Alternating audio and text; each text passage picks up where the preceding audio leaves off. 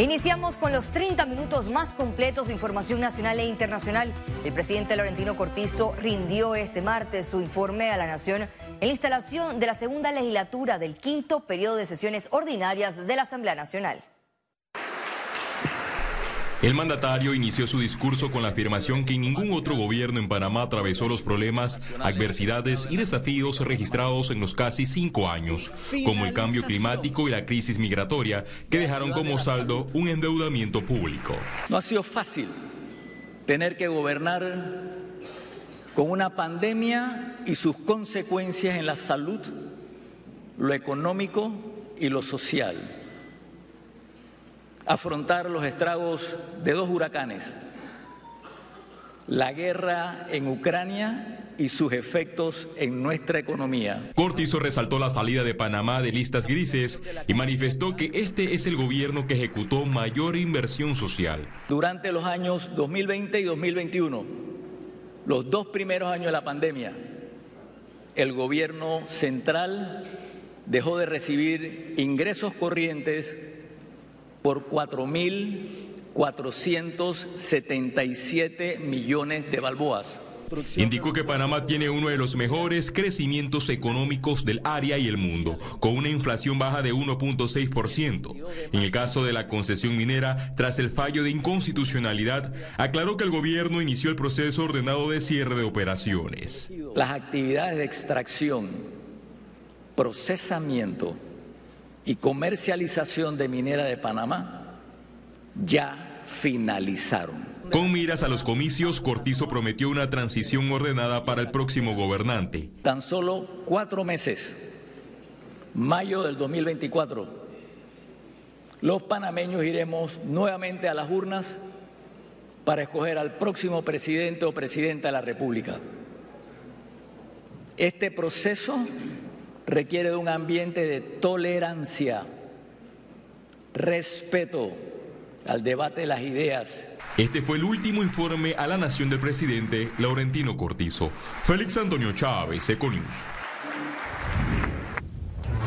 El presidente de la Asamblea Nacional de Diputados, Jaime Vargas, indicó que el órgano enfatizará su gestión en el desarrollo social del país. En la Asamblea Nacional representamos más que una institución representamos la voz y el eco de la esperanza, sueños de cada uno de nuestros ciudadanos. Así catalogó el presidente de la Asamblea Nacional de Diputados, Jaime Vargas, al órgano legislativo en su discurso de la segunda legislatura del quinto periodo de sesiones ordinarias. Vargas expuso a base de elogios el desempeño de su administración. Cada acción que hemos emprendido ha sido una demostración de los diálogos constructivos no son meramente aspiraciones, sino aspectos esenciales para una administración que responde a las demandas de nuestra gente. En los últimos seis meses fueron presentados 155 anteproyectos de ley, 47 fueron aprobados en tercer debate y 30 son leyes. Resaltó los presupuestos otorgados a entidades. En materia de educación hemos realizado una gestión histórica Sugerimos y sustentamos desde esta Asamblea un incremento inédito en el presupuesto del sistema educativo nacional que pasa de 5 puntos por ciento a un 7%. En el sector de salud, la Asamblea Nacional ha tomado una postura firme recomendando un aumento sustancial en el presupuesto para la construcción de un nuevo hospital oncológico que es un bastión en la lucha contra el cáncer y la esperanza tangible para miles de panameños que buscan atención de calidad. Por otra parte, añadió que trabajarán para que las elecciones sean el reflejo fiel del panameño. No permitiremos que las agendas políticas, personales o los intereses de unos pocos ensombrezcan nuestro deber sagrado hacia la nación. La exposición del presidente de la Asamblea se da en medio de cuestionamientos hacia el órgano, debido a que se han destinado unos 450 mil dólares en pagos de pasajes para viajes y viáticos para diputados, asesores y funcionarios legislativos desde julio 2019. Siguiente punto, señor secretario. El diputado independiente Gabriel Silva guarda las esperanzas que en este último periodo legislativo que se discutan los proyectos de anticorrupción que están pendientes desde hace varios meses. Panamá se pierde más de mil millones de dólares al año en corrupción. ¿Saben cuánto la mina nos iba a dar a nosotros al año? Alrededor de 350, 400 millones de dólares. Pero mil millones de dólares al año se pierden en corrupción. Sin embargo, en esta asamblea y este gobierno, en estos cinco años que van, hemos visto que no han logrado combatir la corrupción como se debe. El Ministerio de Gobierno licitará el primer centro de resocialización de Panamá en sus últimos meses de gestión. También informó que en alianza con el Ministerio de Seguridad atumbaron más de 1.500 drones que intentaron ingresar a las cárceles con droga y armas en las últimas semanas del 2023.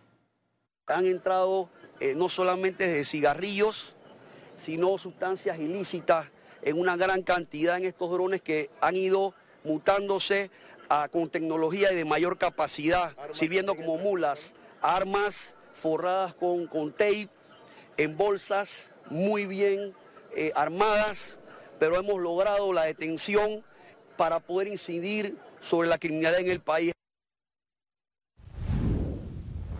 El viceministro de Infraestructura del Ministerio de Educación, Ricardo Sánchez, prevé que el 90% de los planteles educativos estarán listos para el inicio de clases en marzo próximo.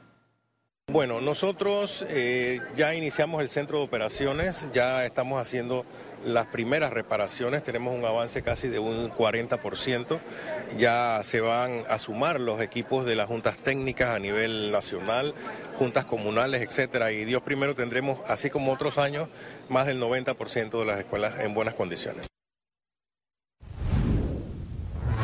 El Ministerio de Educación extendió el periodo para el proceso de inscripción de matrícula del programa de recuperación académica estudiantil correspondiente al año escolar 2023 que inicialmente cerraba el pasado 29 de diciembre. La entidad comunicó que podrán hacerlo hasta el próximo 5 de enero del 2024. Una vez matriculado, deberán elegir el centro educativo donde recibirán las clases. Tendrán que acudir con sus uniformes y cumpliendo con el horario establecido, informó el Meduca. El periodo se revalida, será la reválida será del 2 de enero al 2 de febrero del 2024. Las evaluaciones se realizarán del 5 de hasta el 9 de febrero.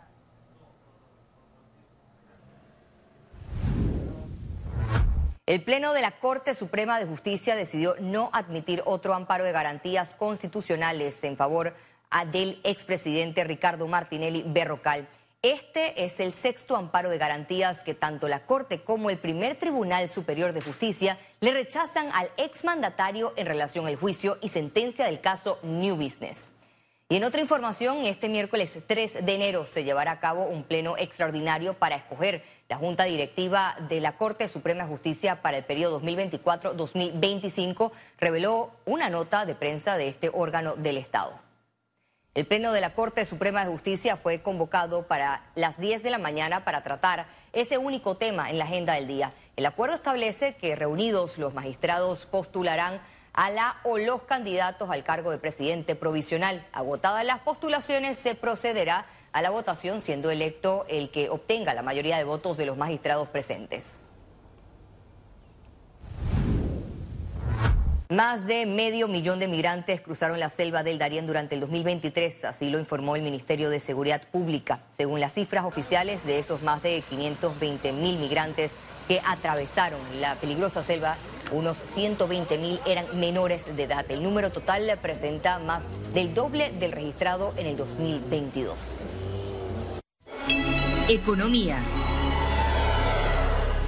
El Ministerio de Trabajo confirmó que desde este mes de enero el gobierno establecerá el nuevo salario mínimo que regirá en Panamá durante el 2024 y 2025. Yo pienso que nosotros podríamos estar eh, al final de esta semana eh, dando algunos resultados sobre esto y que podría estar entonces entrando a regir en la segunda quincena del mes de enero, dando eh, tiempo para poder también que cada una de las empresas puedan articular y puedan ordenar sus respectivos procedimientos en planilla. Tanto el sector de los trabajadores que presentó una propuesta que va dirigida a la gran empresa y a la pequeña empresa con porcentajes establecidos del 30 al 32% en la gran empresa y del otro lado del 20 al 25% en la pequeña empresa. El Ministerio de Economía y Finanzas señaló que la planilla del gobierno central asciende a 4.300 millones de dólares. Aseguró que en este 2024 se abstendrán de nuevas contrataciones.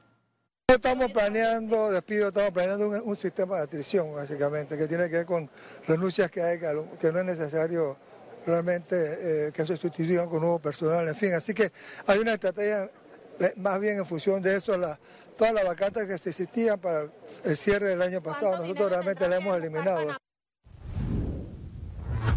El ministro de Vivienda y Ordenamiento Territorial, Rogelio Paredes, comentó que aunque el presupuesto del 2024 fue recortado en 50 millones de dólares, quedó igual al que del año pasado, por lo que será más fácil ejecutarlo. Y mi ejecución presupuestaria, la del MIBI, fue 99.3, el año pasado fue 98.7 lo que significa que sí se puede ejecutar si tú te pones las pilas, ¿no? Si eh, se trata de que el, dinero no debe quedarse en el ministerio, sino ponerlo en la calle con contratistas, con proveedores.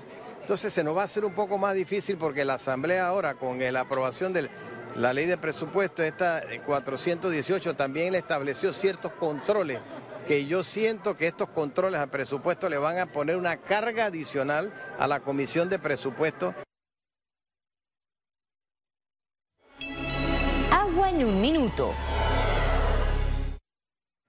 Panamá registró en el mes de noviembre del 2023 una menor cantidad de lluvias debido a la persistente sequía causada por el fenómeno del niño, por lo que evalúan proyectos hídricos para garantizar el agua. A continuación, el agua en un minuto.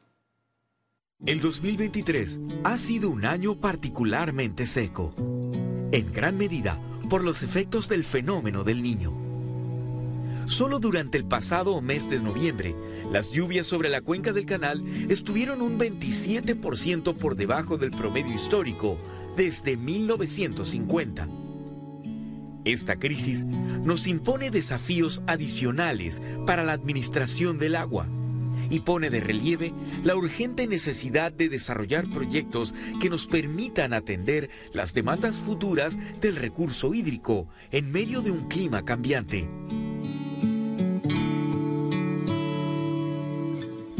En tiempos de escasez, cada esfuerzo es válido, también el tuyo. Como nuestra agua, solo hay una. Cuidémosla. Al regreso, internacionales.